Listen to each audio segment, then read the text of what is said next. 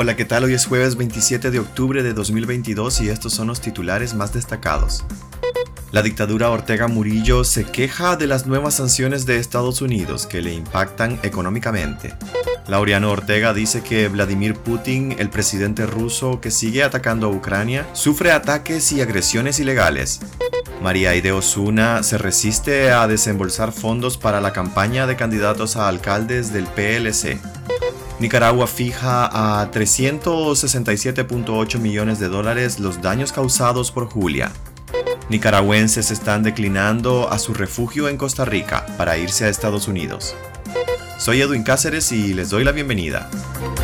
La dictadura Ortega Murillo se queja de las nuevas sanciones de Estados Unidos que le impactan económicamente.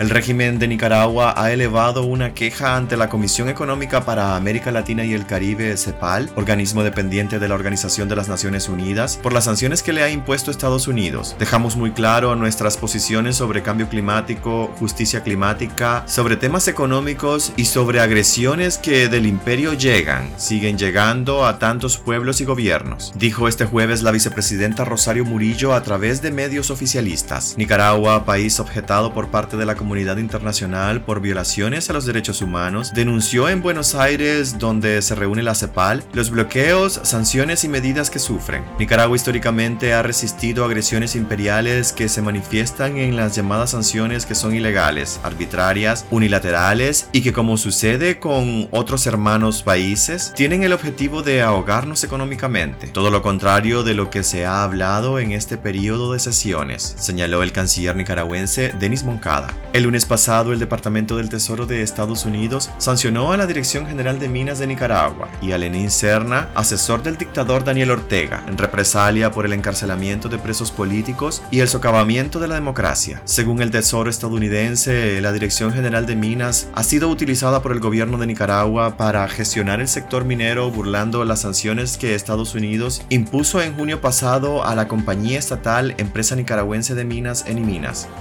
Laureano Ortega dice que Vladimir Putin, el presidente ruso que sigue atacando Ucrania, sufre ataques y agresiones ilegales.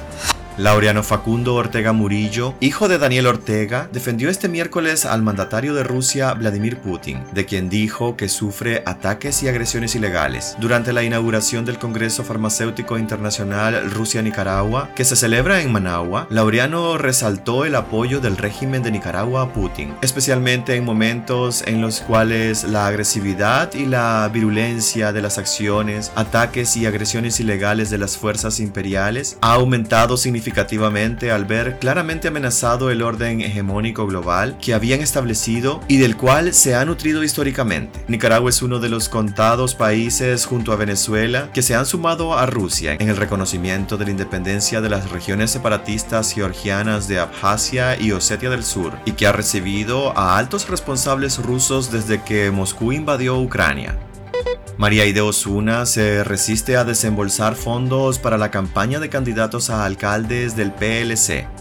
Los candidatos a alcaldes del Partido Liberal Constitucionalista PLC en los municipios del Triángulo Minero, la costa Caribe Sur y de la zona norte de Nicaragua llevan dos semanas esperando que la dirigencia nacional de la organización, liderada por la diputada María Aide Osuna, desembolse fondos para la campaña electoral en curso de cara a las elecciones municipales del próximo 6 de noviembre. En estos municipios que incluyen varios bastiones liberales, los candidatos resisten la falta de recursos para realizar campañas y tratar de obtener alguna victoria o escaños en los consejos municipales. El 12 de octubre, en la apertura de la campaña, expusimos a la directiva nacional del partido que necesitábamos que nos apoyaran con el financiamiento y hasta hoy seguimos esperando el dinero, comentó una candidata. La solicitud la hicieron en una reunión que sostuvieron en las oficinas centrales del Partido Liberal Constitucionalista en Managua. La respuesta de la presidenta del partido, María Aide Osuna, fue que ese era un tema en el que posteriormente se pondrían de acuerdo, pero ya llegado Llegamos a la recta final y seguimos esperando el dinero, afirmó otro candidato. Sin financiamiento, dicen los candidatos liberales, ni siquiera podrán movilizar a sus votantes el día de las elecciones. La campaña electoral de cara a los comicios municipales está en curso y tiene una duración de apenas 20 días, según la reforma a la ley electoral impuesta por la dictadura de Daniel Ortega. A la campaña le quedan 6 días, puesto que debe concluir el 1 de noviembre. Tras las votaciones generales del año pasado, el Partido Liberal Constitucionalista recibiría 115.264.914 córdobas en concepto de reembolso electoral al recibir el 14% de los votos. De acuerdo a la normativa vigente, todos los partidos políticos que participan en las elecciones deberán ser reembolsados por los gastos de una campaña electoral que ha sido prácticamente inexistente. Nicaragua fija en 367.8 millones de dólares los daños causados por Julia.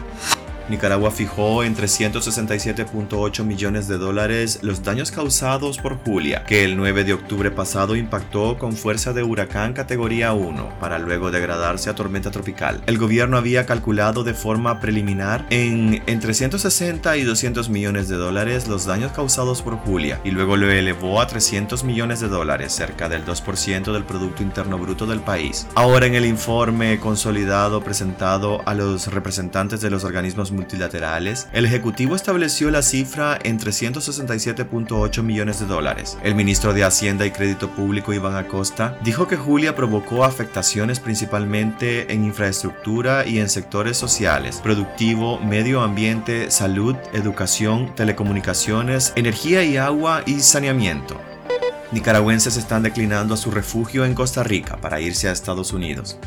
De acuerdo con datos de Migración y Extranjería de Costa Rica, país que históricamente ha acogido a los nicaragüenses, de enero a agosto, un total de 301 personas de dicha nacionalidad desestimaron las solicitudes de refugio. El analista y economista Daniel Suchar dice que la cifra puede ser mayor debido a que hay un alto porcentaje que no lo reportan ante las autoridades correspondientes. La inflación en Costa Rica alcanzó el 11.5% en julio de este año con relación al mismo mes del 2021, según el diario local la Nación. De igual forma, el mismo diario asegura que el costo de la canasta aumentó en 22.5% en el mismo periodo, y esa podría ser una razón por la que los nicaragüenses exiliados en Costa Rica desde el año 2018 están declinando a su solicitud de refugio para ingresar a Estados Unidos de forma irregular por la frontera sur.